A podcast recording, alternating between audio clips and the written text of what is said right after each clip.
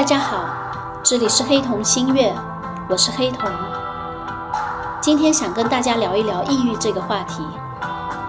相信这个星期大家都被李玟因为抑郁过世的消息所震动。让大家感到震惊的是，李玟看上去是那么的阳光、积极、上进，但事实上却饱受抑郁的折磨，就这样突然的离开了世界。事实上，这些年来，大家应该会发现，抑郁其实距距离我们并不遥远。越来越多的人会从身边的亲朋好友，甚至是自己的身上发现，抑郁已经变成了一个非常普遍的心理疾病。从相关的数据来看，全球范围内，抑郁症患者已经超过了百分之五，而在局部的年龄段，比如说青少年或老人，这个数据更是高达百分之二十几。然而，这些指的是真正被确诊的。如果加上那些没被确诊、处在抑郁边缘或者有抑郁倾向的人群的话，那么这个数字只会更大。我相信大家已经意识到，抑郁距离我们已经非常非常近了。今天呢，我想跟大家聊一聊我自己跟抑郁的一些接触以及一些感受和体会。我从小到大，我觉得我跟抑郁这两个字都非常的接近。当然，在很多年的时间里是没有很清晰的概念的。我只知道那是一种非常低落的情绪，没有动力去做任何事情。我真正意识到自己有抑郁相关的问题的时候，是在零七年。那一年我三十岁。熟悉占星的朋友们应该会知道，那一年也就是土星回归年。我是在零六年的时候从厦门到上海去发展的。事实上，在零七年的时候，几乎所有的事情，无论是事业、感情、家庭，整体的发展都是比较顺利的。但不知道从什么时候开始，也不知道是因为什么具体的原因，从零七年大概年中开始，我就进入了一个特别低落的状态，没有活力，不想出门，甚至拒绝交流，会感觉到自己完全没有办法去做一些。基础的，甚至基础的生活活动，比如说去便利店买东西，都会让我觉得非常的困难。当时呢，只是想躲在家里，会无缘无故的想要流泪，觉得一切都毫无意义。这种状况持续了没有多长的时间后呢，我就辞去了工作。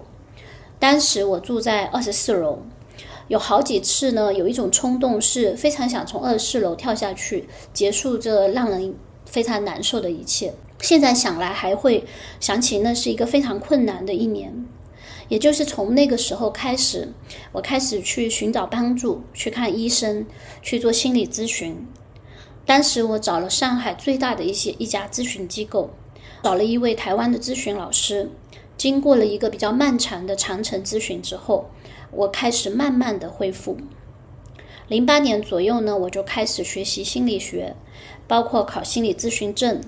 再后来就开始大量的接触占星和塔罗的学习，也就是在零七年的那一次去看心理咨询的过程中，我意识到，我才发现往前大概十几年，也就是我高中的时候也有过类似抑抑郁的经历，应该是高一的时候，在高一的下学期就一直不想去上学，觉得没有力气去上学。成绩其实还好，并没有，并没有太大的问题，就是不想要去上学。一开始是请了很多的假，待在家里。然后呢，我的父母也带我去看病，几乎看遍了所有的科室，做遍了所有能做的检查。但是其实躯体上并没有明确的疾病病征。当然，当时可能大家的认知有限，所以没有去看精神科。总的来说呢，状态非常非常的是差，甚至住了大约一个一两个月的医院，之后的就这样勉强的升到高二，一直到高三，大概有两年多的时间，都是处于比较没有动力、压抑的一个状态，几乎一直持续到高考，我都是这样一种低迷的状态。在很多高中同学的眼里，可能会觉得我就是一个呃忧郁气质的有文艺女生吧。但事实上，当时的我是非常难受的。我记得我跟我当时的好朋友说，我不想参加高考，不想上学，不想参加任何的事情。那个时候，我本人包括我周遭的亲人、朋友、老师，几乎所有人都对抑郁没有一个了解，那个状态就是这样混过去的。后来我在想，那个时候我的父母好像误打误撞做了一个相对正确的事情，就是没有强迫我去上学。当我不想要上学的时候，让我就停留在那个状态里。整个高中几乎每周我都有一到两天没有去上学。我的父亲给我写了一堆的假条。他会让我不想去的时候，就自己拿着假条去跟老师请假。也许是因为他的工作太忙碌了，当然，也许也有纵容的因素，也许可能还有其他深层的，比如说，呃，重男轻女，他觉得女孩子，嗯，可能学业没有那么重要。我觉得是也有这样的一个原因的。总之呢，是一种非常复杂的情况下，他就任由我就是高中这样子拖拖沓沓的完成了。等到零七年，我再次正式的面对抑郁的时候，我才想起十几岁的时候也经历过这样的一个状态。那么，又十几年过去了，这中间呢，我陆续的和抑郁的朋友人群有接触，尤其是在进入了咨询的行业之后，跟抑郁打交道的经历更多了。随着对抑郁症和抑郁的了解越来越多之后，我一直不停的在思考问题出在哪。到底抑郁是为什么会发生的呢？当然，这是一个太大的问题。迄今为止，所有的精神科医生都没有办法给出一个标准的答案。事实上，它的原因可能是多方面的：家庭的问题、当下的处境、应激的反应，包括甚至是脑部的一些生理性的问题引发的。今天呢？我并不想从病理的角度、精神分析或者诊断的角度去讨论它。我只想讲几个在我自己的经历以及这些人的思考当中感触比较深的几个点，大家对抑郁的一些误解，或者大家需要了解的一些事情。首先，嗯，抑郁都有一个特点，就是都伴随着比较严重的情绪的问题，低落、悲伤、悲观，并且好像失去了调节的能力。有时候大家会误会。认为情绪低落是想太多或者想法悲观，而事实上，它更大的问题是在情绪完完全全的被压制住了，被凝固了，像一块石头一样始终沉在湖底。如果说我们的情绪像一根弹簧的话，那么大部分的时候它是自带弹性的，它会上扬下落，非常丰富，喜怒哀乐。淋漓尽致都没有问题，因为情绪是自带弹性的。当它健康的时候，我们并不害怕低落。低落它就有机会上弹，它当它处在一个正常振幅的时候是没有问题的。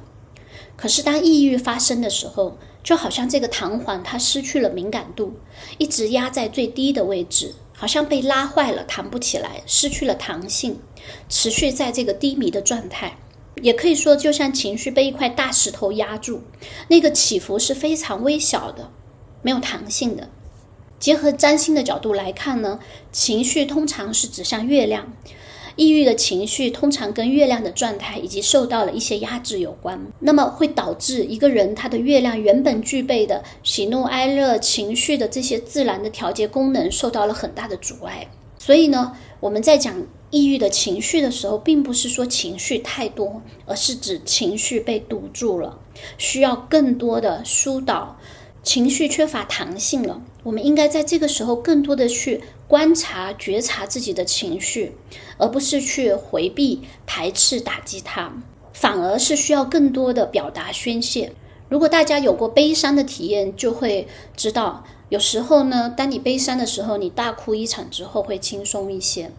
而抑郁的情绪也是需要疏导表达的，找到那个你信任的人，会倾听你的人，或者是你就去充当你的朋友的那个值得信任、会倾听的人。第二点呢，我们常常会容易引起误会的是关于力量感。大家都知道，抑郁的另一个症状是无力，非常的无力，对任何的事情没有动力。大家会认为。呃，会经常去鼓励那些处在低迷状态的人，说你要加油，要用用力加油。但是我的观察和体会是，无力恰恰是因为太用力。无力感是怎么造成的呢？大家可以想象一下，当我们还是小孩的时候，我们的力气很小，可是呢，我们却要用很小的力气去推一块巨大的石头的时候，我们就会感到无力。这个无力并不是因为我们力气小带来的。如果我们力气小，就像一个小孩，他可是他也不去做那些困难的事，他是不会觉得无力的。是什么让他觉得无力？是当他力气小又要去推动一个巨大的石头的时候，无力感就发生了。那么从占星的角度来看呢？我观察到，这通常和火星和土土星之间的相互钳制有关。恰恰是有一些人，他很想要掌控力量，很想要施展力量，但是却没有办法控制。说的直白一点，这个火星呢，有时候就是我们的力量感，或者攻击性，或者竞争心、好胜心。我们常常会看到那些好胜心很强、非常的，甚至非常自强自立，想要掌控人。他们有的时候会呃，现这种无力的感觉、抑郁的感觉。就代表我们想要掌控的内容，或者是那个强度超过了自己的能力，我们并没有自己想象中的那么的有力。当我们没有办法完成我们想象中的目标的时候，我们就会感到特别的无力。而这个时候，如果继续用力的话，那么会怎么样呢？会产生巨大的自我攻击，就是这种力量已经没有办法向外发出，就只能对内。我们会对自己的无力表示很大的自责、自我攻击、自我伤害，所以我会认为，当抑郁发生的时候，我们无力感特别强的时候，不应该再去加油，不应该再去用力，而是应该先接受力量低的这个现实，再慢慢的尝试现有的这样的力量，有一两的力气就去接受一两的力气去做一两的事情，有二两的力气就去做二两的事情。就像我零七年，嗯，当时抑郁发作的时候呢，我事实上我选择的是辞职回到家里，什么都不干，直到之后每一天每一天一点一点的恢复之后呢，好像是过了有一两个月的时间，我才觉得我可以下楼去便利店买东西，然后再回到家，然后这件事情似乎就花掉了我那一天所有的力气。是很难想象，但事实上，当时的力气就只有那么一点点，而这样一点点的只使用我仅有的力量的这样的一个过程，能够让我们一步一步的找回这个力量感。当然，这个过程并没有我诉说的那么的简单。嗯，最难的可能是首先得接受我是无力的，这就是一个很困难的事。所以呢，我们经常在一些完美主义者的身上，或者火星能量很强、好胜心、企图心，甚至是我们讲积极向上的人身上，会看到抑郁的出现。好像我们已经很虚弱了，但还要再用大力的时候，就容易被卡住了。反而是那些呢，对自己其实真的毫无要求的人，真正接受躺平的人，或许他反而会很少出现这种无力感。所以，当我们有抑郁倾向，或者身边有抑郁的朋友的话，嗯，我会认为有三句话，大家很容易经常说，但是要修正、要警惕的。第一句话呢，就是不要想太多。事实上，这句话呢，我们会经常的用来劝慰那些低落的人。这个我会觉得这个说法是不对的，它否定了我们前面说的情绪需要释放的道理。不是不要想太多，是要表达更多，倾听更多，释放更多。因为有太多的情绪和感受都被压制住了，没有释放，所以我们那个弹簧才会失去弹性。所以不是不要想太想太多，而是有有想到什么就要去表达，想什么都是可以的。如果我们的朋友有抑郁的话，我们应该做的是陪伴着他，理解他，倾听他。如果他想要说，那再好不过了。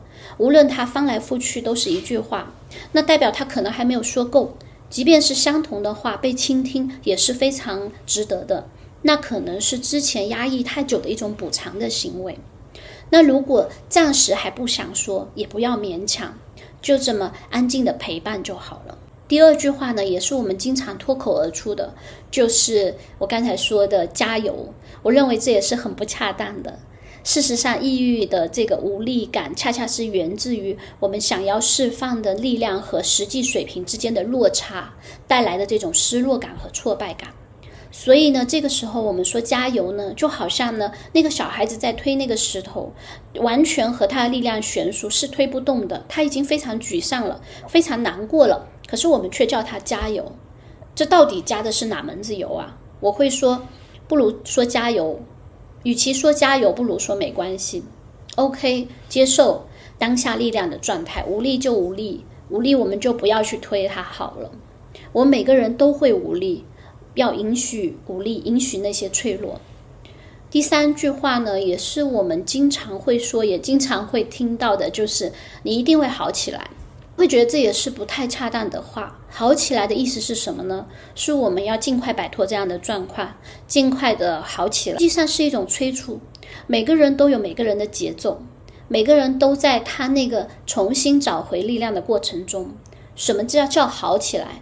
难道现在的状态就是非常不好的、不可以的吗？事实上，我并不认为那个处在低点的那个他或者我自己是不好的，所以我觉得这句话也是要非常注意的。呃，我们讲说，我们经常会听到把抑郁形容成“黑狗”这个说法。最早的时候，它是来自抑郁多年的丘吉尔的一句话。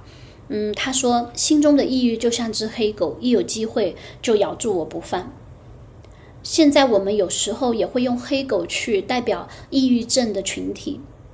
黑狗无处不在，有多少的人都跟这个黑狗待在一起呢？而大家对这个黑狗到底是什么样的认识？为什么想要摆脱它呢？想要摆脱它又意味着什么呢？这么多年来，我一直在思考黑狗到底是什么。它可能跟我们讲的情绪低落、无力，以及所有这些在抑郁的低谷可能表现的症状有关。可是这些可能是症状，并不是本质。经过很长时间的观察和思考，我自己个人觉得，黑狗的本质是我们每个人自己的脆弱。无论是因为情绪的低谷、无力，都会让我们在面需要面对我们自己的脆弱，是否接纳我们的脆弱这个问题暴露出来。如果一直想要赶走那个黑狗，它真的能走吗？就像丘吉尔说的：“你越是想赶走它，它咬得你越紧。”而我们为什么想要赶走它呢？因为我们害怕它。当你不害怕它的时候，你不害怕这个黑狗所代表的这个脆弱的时候，接受这个并不是很积极，并不是很永远阳光，并不是一直状态良好的自己的时候，也许我们就能跟这只黑狗更和平的相处。我觉得我们的脆弱是需要被接纳，而不是赶走它的。在我们的文化里，随着这些年，呃，尤其是近二十年冥王星在摩羯的这个时代，我们整个世界都进入了慕强恐弱的这样的一个时代。而我们的亚洲文化或者中华文化原本就是崇尚强者的，在这样的大背景下呢？大家有意无意的想要驱赶那些压抑的、悲伤的或者脆弱的。我们的文化太崇尚强者了，对于弱者、对于脆弱面，我们是非常的不接受的。有时候我会想，为什么抑郁会变成一个全人类、超社会的问题呢？我恰恰是因为人类非常的自大。人类在这个巨大的发展过程中，越来越强有力的人类似乎觉得有能力去掌控世界，这样的错觉，有这样的错觉，所以抑郁变成了一个全人类共同的疾病。这个共同的疾病背后是对脆弱、软弱、无用这些虚弱的部分的惧怕。这也是为什么有时候抑郁经常反而会偏爱那些积极向上的人。甚至从社会的角度，大家也会发现，呃，在那些特别的慕强恐弱的社会，比如说韩国，那么抑郁的发生率是特别的高的。而为什么青少年现在成了抑郁和抑郁症高发的年龄段？这可能跟我们非常喜爱竞争的社会环境和内卷的教育体制有很大的关系，因为本质上这样的地方更不能够接受脆弱的存在。事实上呢，呃，就拿李玟做例子，相信大家对她的印象，大部分的印象都是积极、阳光、向上的。呃，我看到新闻呢，她在临走之前的一个月甚至几天里，他还在他的歌迷群里跟他的歌迷说：“我会加油，会努力，会好起来。”听到这些，看到这些的时候，我是觉得特别心疼的。我会觉得他说这些话的时候，他仍然没有允许自己脆弱，没有允许自己软弱，没有允许自己可以不加油。我没有油了，可不可以承认自己没有油了？可以不可以承认自己是非常的虚弱？甚至呢，更让我难受的是，当他离开了几天之后呢，我看到他的家人，呃，我相信他不是有意的，是很真诚的出来澄清说，他并不是因为抑郁离世，甚至呢，也不是因为癌症受不了，也不是因为情感的失意而离开，不断的强调他其实已经战胜了癌症，战胜了一些疾病，他在恢复中，他的状态一直都不错。可是我看到这些话的时候，是感到特别的难受和心疼的。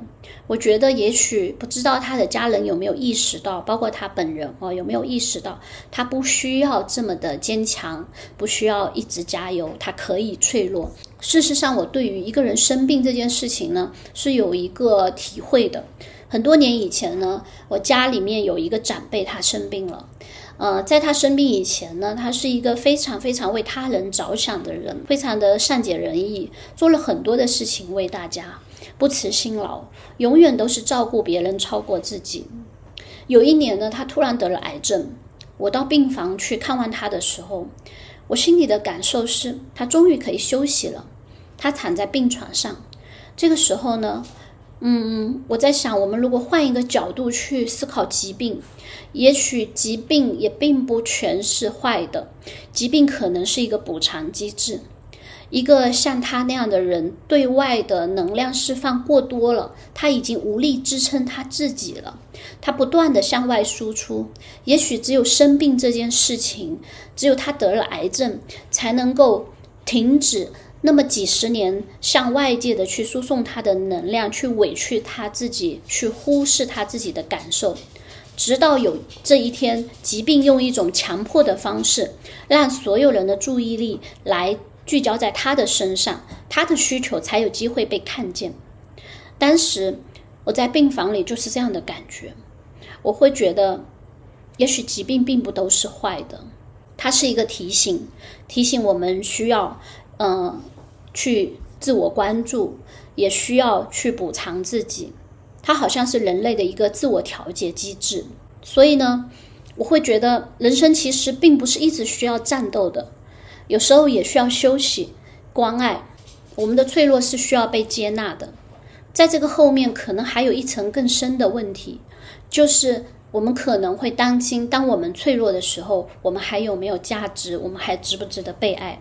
如果这个答案是肯定的话，我相信这对于抑郁是有帮助的。当我们怀着各种的期望对抑郁的人说“你要赶快好起来”的时候，我相信这背后好像有一个潜台词，就是如果你没有好起来，你就不是我心目中的那个人。可是，那么这对于身处抑郁中的人来说的话，这是一件更加让人有挫败感的事。我们可不可以接受自己的脆弱面，接受虚弱无用？而且呢，当我们呈现这一面的时候，我也希望我仍然是有价值的，仍然是值得被爱的。有时候我自己会在想，为什么从零八年到现在，也许我有出现了一些抑郁的倾向，但似乎再也没有出现像呃零七年、零八年那么的严重，也没有我高中时代的那个抑郁对我的实际生活造成那么大的影响了。是什么原因呢？我也没有确切的答案。但是我想做两点分享，嗯，分享给有需要的人。第第一就是这十几年，嗯，我选择了并非主流的工作和生活。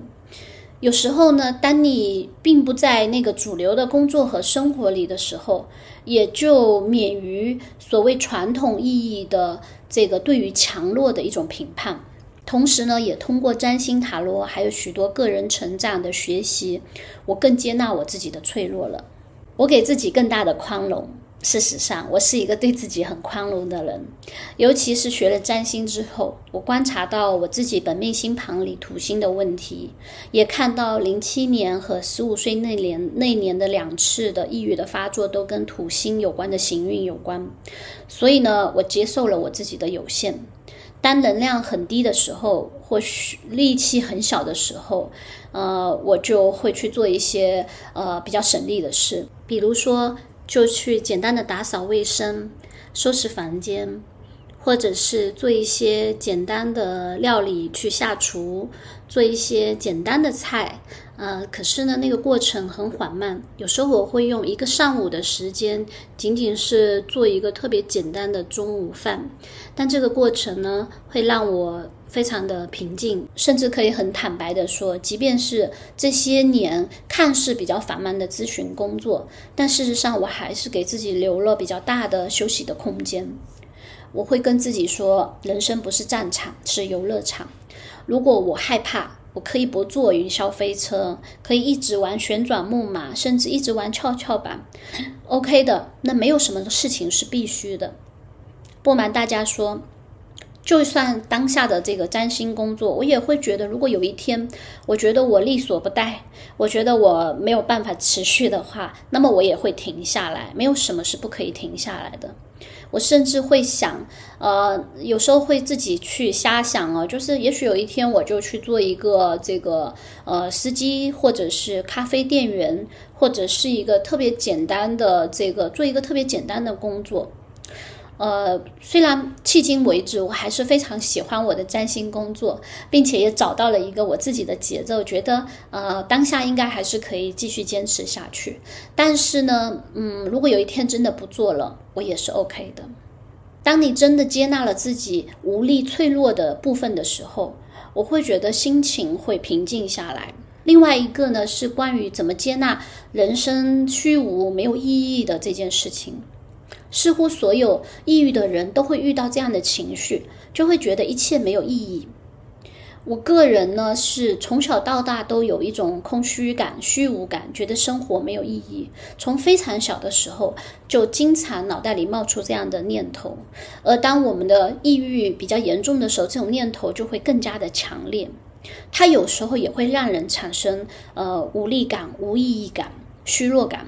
在这十几年的过程中呢，我其实有尝试了许多的方法，包括心理学、心理咨询、占星塔罗，还有很多自我成长，也逐步的去寻找到一些生活中短期的、呃近期的、中期的价值和目标。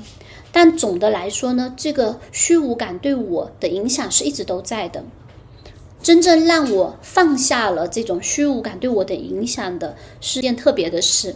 我记得那一年，那是在疫情前了啊。我找史蒂芬老师，就是《内在的天空》的作者史蒂芬·弗里斯特老师做占星的个案咨询。我只问了他唯一的一个问题，就是如何去对抗这个生命的这种虚无感。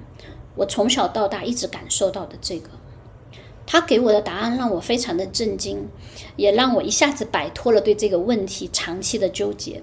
他告诉我说：“嗯，好吧，你是天蝎座。我看到有人在天蝎座做得很好。他的意思是，他并不是说人生就是空虚的。但是呢，有人在天蝎座，天蝎座是一个对生命保持诚实的星座。他不认为人生的目标是意识到人生是空虚。”但是他会觉得，人生的本质之一就是要和这样虚空、人生虚无的问题去长期的做斗争。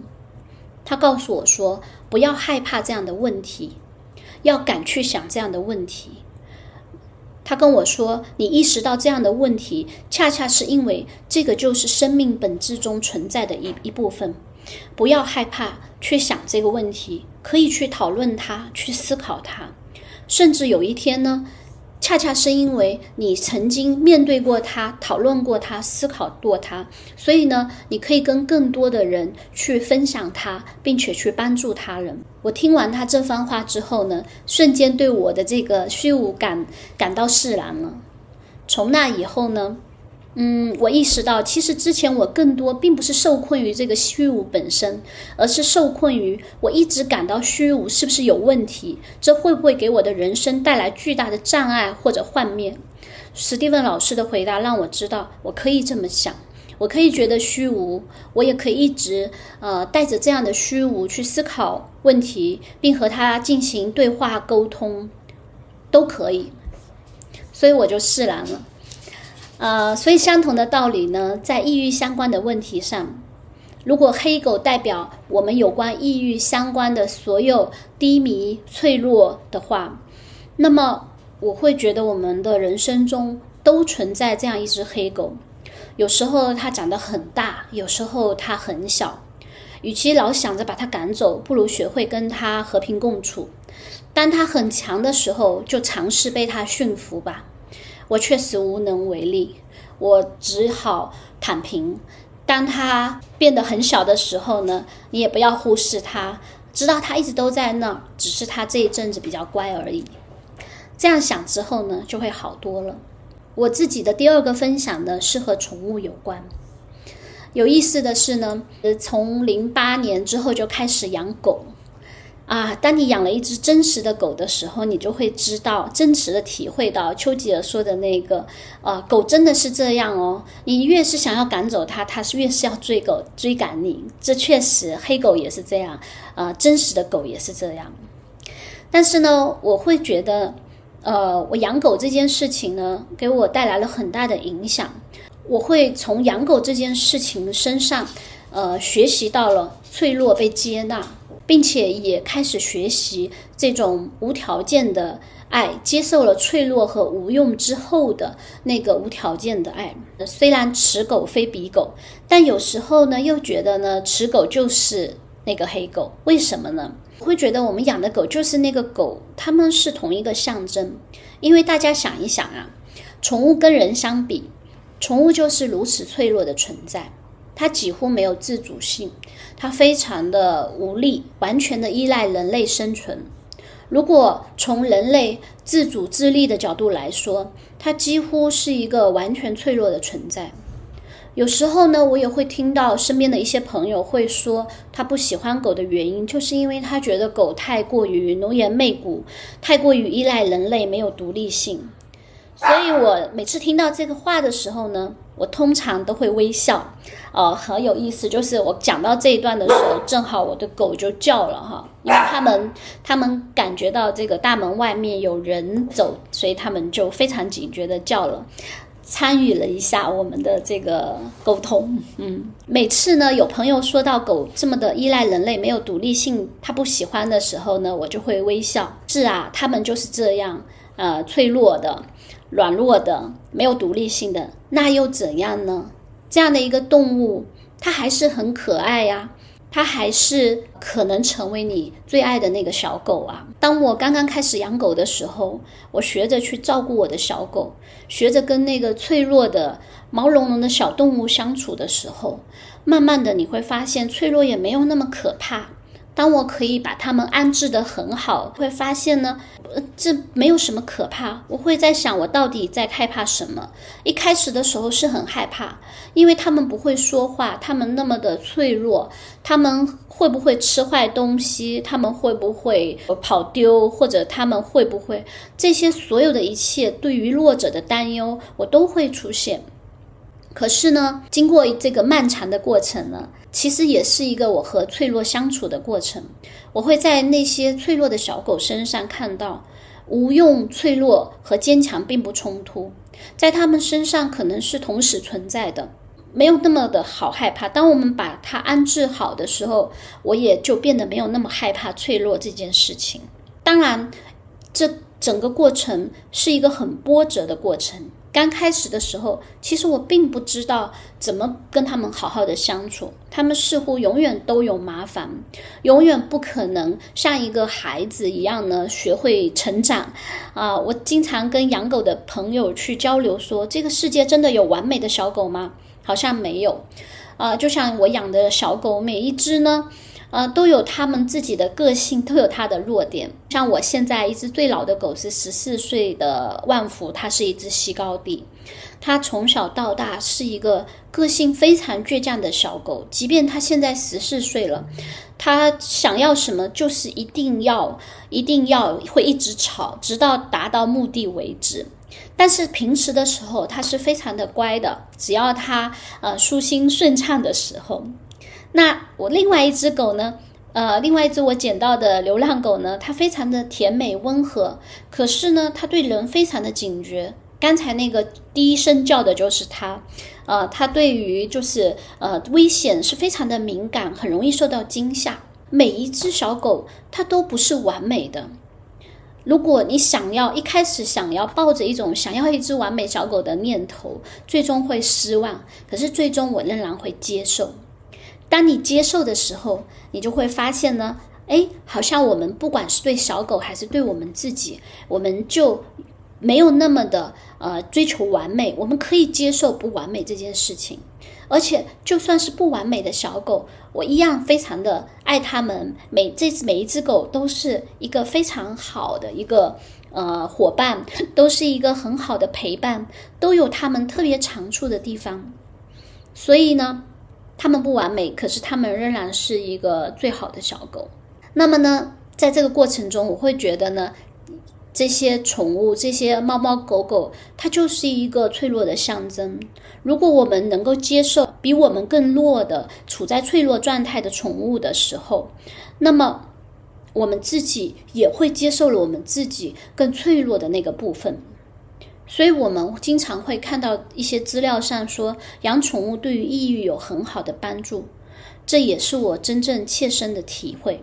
除了我们说的那些陪伴、保持亲密，它对于你有真正完全的接纳，因为宠物不会说话，小狗不会说话，它始终对你依赖，他对你是完全无条件的接纳和依赖的。无论你今天是脾气好还是脾气不好，无论你今天是顺利还是呃挫败，无论你是情绪饱满还是情绪低落，他都是始终默默的跟随着你。他不会批判你，也不会来评判你，他也不会来呃跟你说要加油哦，也不会问你今天是不是又虚度了一天。所以呢，当我们跟他相处的时候，我们也许都在做一个双向的对于不完美的接纳。我们对于宠物的脆弱和不完美的接纳，同时他们也对我们的脆弱不完美在进行接纳。所以有时候呢，我在想，在应对抑郁这只黑狗的人，不妨可以真的尝试去养一只小狗，和它们相处。也许这个过程，呃，就能帮助我们去学习怎么跟抑郁这只黑狗相处。当然，除了这些之外，我还会呃觉得大家如果真的有这方面的困扰的时候，一定要积极的去寻找帮助，无论是去就医、寻找专业的呃这个诊断，还是去寻找最好的朋友，或者是可以帮助到的任何一个渠道，这都是有用的。那么今天呢，就跟大家聊这么多。呃，我想说，就像没有一只完美的宠物一样，人生也没有一个正确的道路。人生不是战场，而是一个游乐场。你可以选择你最舒服的方式去玩耍。而黑狗呢，它总是在那里。希望大家都能跟自己的黑狗和平共处。今天呢，就聊这么多，谢谢大家，我们下次再聊。